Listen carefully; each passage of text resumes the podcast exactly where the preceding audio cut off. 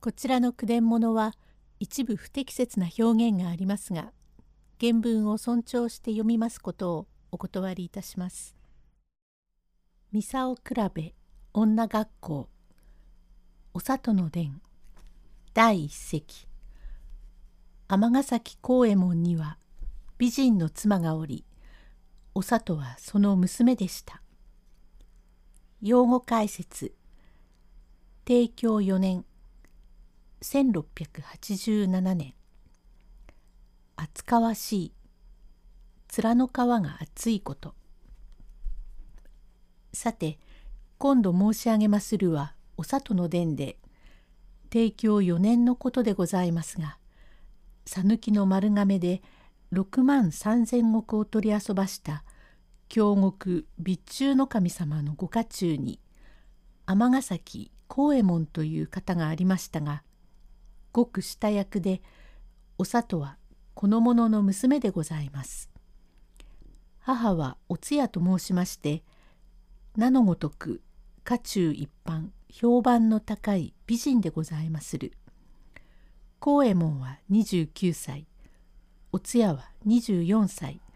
お里は3つの折でございますが上役岩淵伝内と申す者は剣術もかなりでき学問もあるやつなれどもこの通夜に化粧いたし毎度来ては酔った紛れにいやらしいことを申しかけますけれどもミサを正しい婦人でございますゆえ手厳しく恥ずかしめてそれが遺恨となって夫がどんな目に遭うかと亭主を思いますところから良いように言いなして返すのですがこの弾くということはまことに難しいもので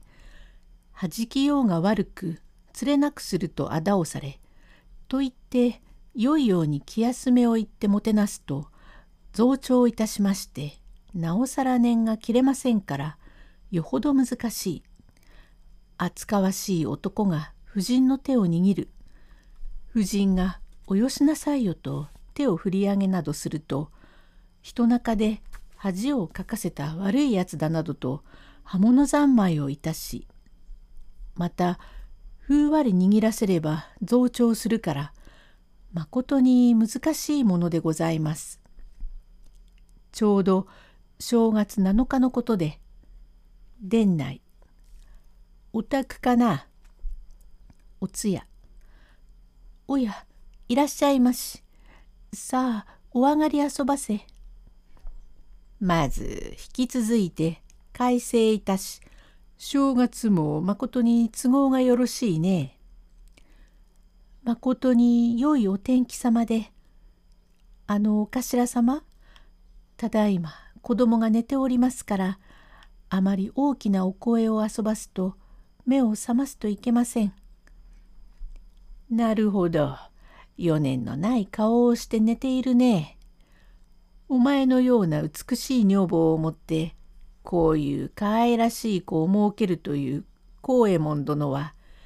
実にどうもこの上もない服だ。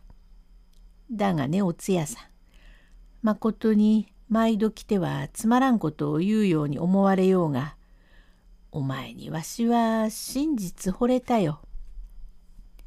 ご冗談ばかり行い遊ばします。あなたはいらっしゃるたびにそんなことばかりおっしゃって困ります。ご冗談にも程がありましょう。冗談じゃない、まったくだよ。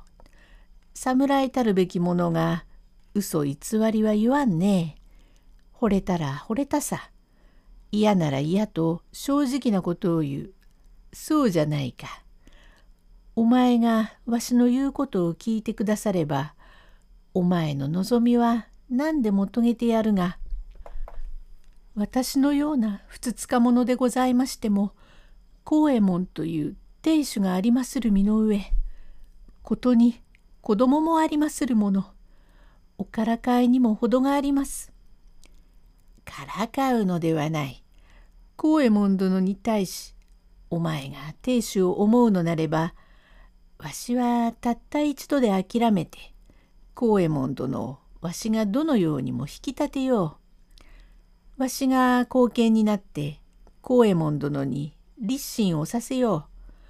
う。ミサオを破って亭主を立てるということもあるじゃないか。ご冗談ばかりおっしゃいます。亭主がどんなに出世いたそうともそんなことができましょうか。ご主機嫌でいらっしゃいましょうがお役柄にも恥じずお身柄にも構わずさようなことをおっしゃっては困ります。あれ